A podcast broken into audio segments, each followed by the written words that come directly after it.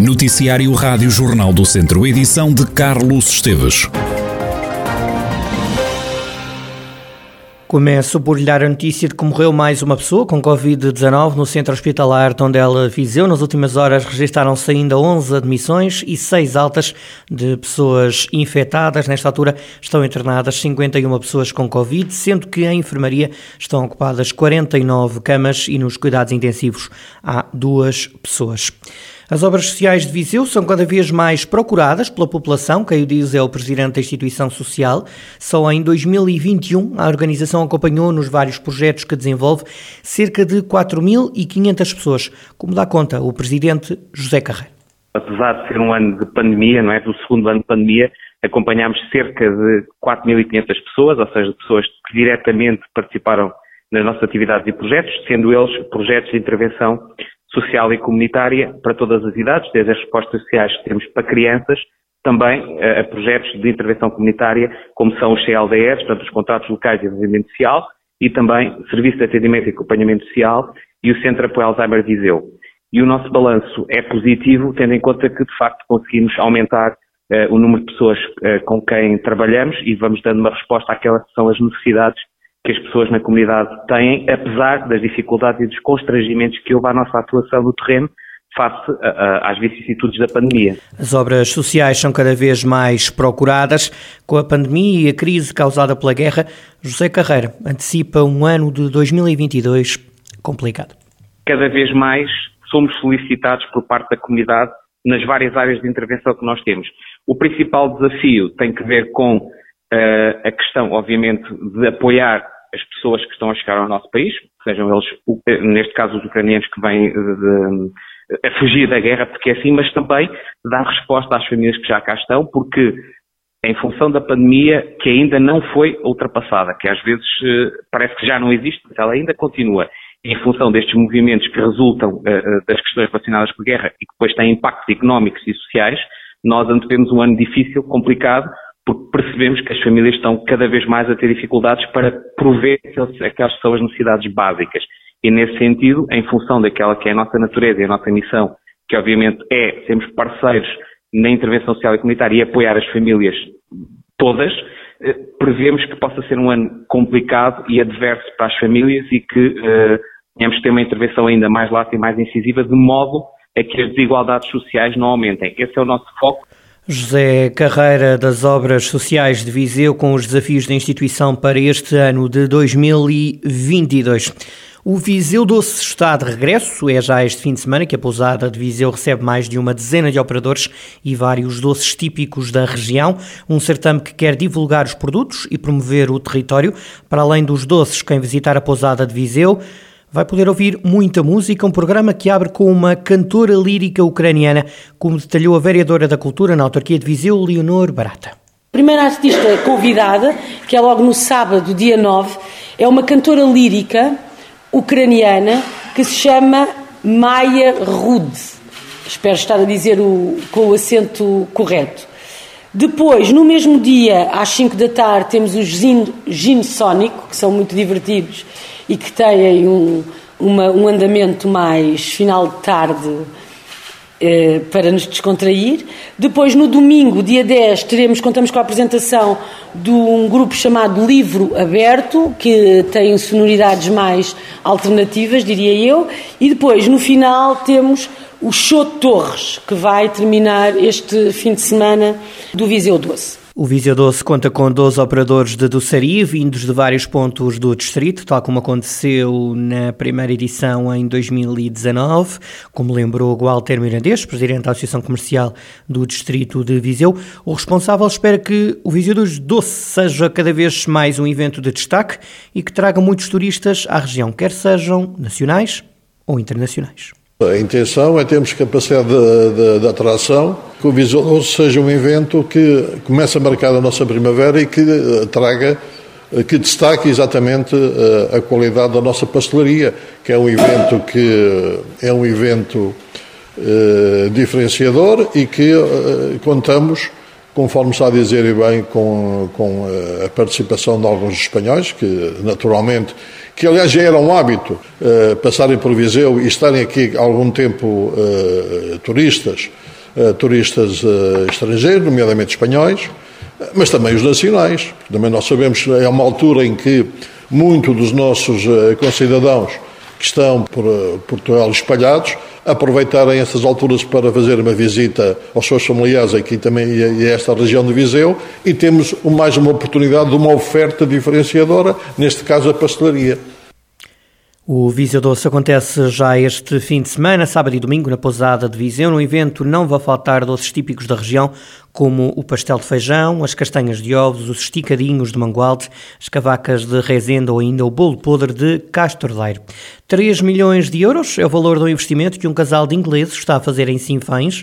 Os investidores britânicos estão a criar um projeto de turismo rural e de alojamento local, como revela o presidente da Câmara de Sinfães, Armando Morisco. O casal inglês resolveram adquirir uma propriedade em Sinfãs e agora estão a transformar essa, essa propriedade num hotel rural com 12, 12 unidades de, de alojamento, portanto disponíveis para receber 24 pessoas, mas também num investimento agrícola muito interessante, já com cerca de 125 mil videiras da casta alvarinho e adesso plantadas, já com produção, eh, para além da produção animal. É um projeto diferenciador no sentido de que Mr. Skyper é proprietário de uma empresa de advocacia no Reino Unido, espalhada pelos quatro cantos do mundo, e é também o objetivo dele que a formação dos seus eh, colaboradores seja feita em Sinfãs.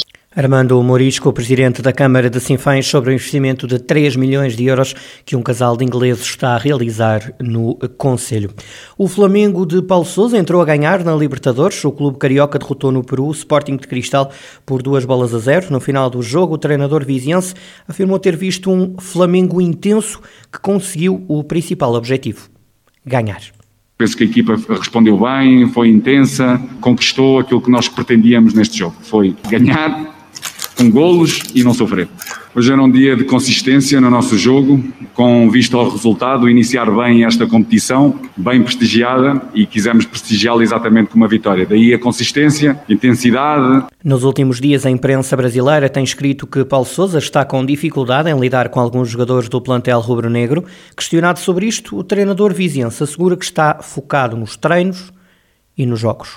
Focadíssimo em um, alinhar todos nós naquilo que é o nosso trajeto, ou seja, procurar ganhar todos os jogos com o máximo de, de qualidade e o máximo de empenho para podermos um, chegar às, às vitórias sempre. Por isso, muito focado no dia a dia, numa equipa de trabalho, ou seja, eh, tem-se muitos, muitas pessoas, muitas personalidades, e nós eh, com certeza estamos a alinhar e estamos muito focados todos em obter os resultados que nós pretendemos, que é, como hoje, ganhar jogos. Paulo Sousa no final do jogo do Flamengo na estreia da Taça Libertadores. Esta prova é a mais importante competição de clubes da América do Sul. O treinador viziense entrou a vencer. Recorde-se que o Flamengo perdeu o Campeonato Carioca na final contra o Fluminense há poucos dias.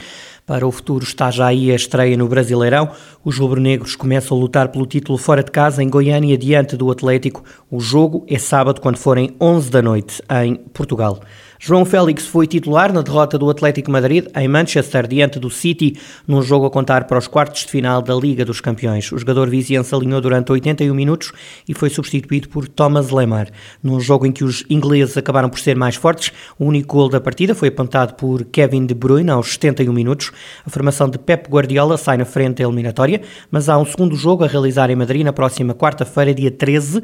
Nesse jogo, Félix vai tentar recuperar a veia goleadora dos últimos encontros o Viziense fez sete golos nos últimos oito jogos. Foi talvez o resultado mais surpreendente da jornada deste fim de semana na fase de campeão da Divisão de Honra. O Rezende perdeu em casa com o Lamelas por 3 bolas a 0. Paulo Amor, treinador do Rezende, assume as responsabilidades da derrota. O técnico diz que o jogo passou muito pela eficácia do Lamelas. É um resultado, por aquilo que foi jogo, permeia a enorme eficácia que o Lamelas teve. O Lamelas é uma equipa que, que nós conhecemos, muito consistente. Na primeira situação de perigo que o Lamelas vai à nossa baliza, eh, faz golo. O jogo resume-se muito facilmente enorme eficácia do Lamelas e o, o grande responsável pela derrota do Rezende, o, o seu treinador. Dar os parabéns ao Lamelas pela forma como abordou o jogo, pela sua eficácia e os erros que nós cometemos, todos da culpa do treinador, porque é assim que tem que ser. Com três jogos pela frente e com seis pontos de desvantagem para o líder Mortágua, o treinador do Rezende assume chegar ao título está muito mais difícil.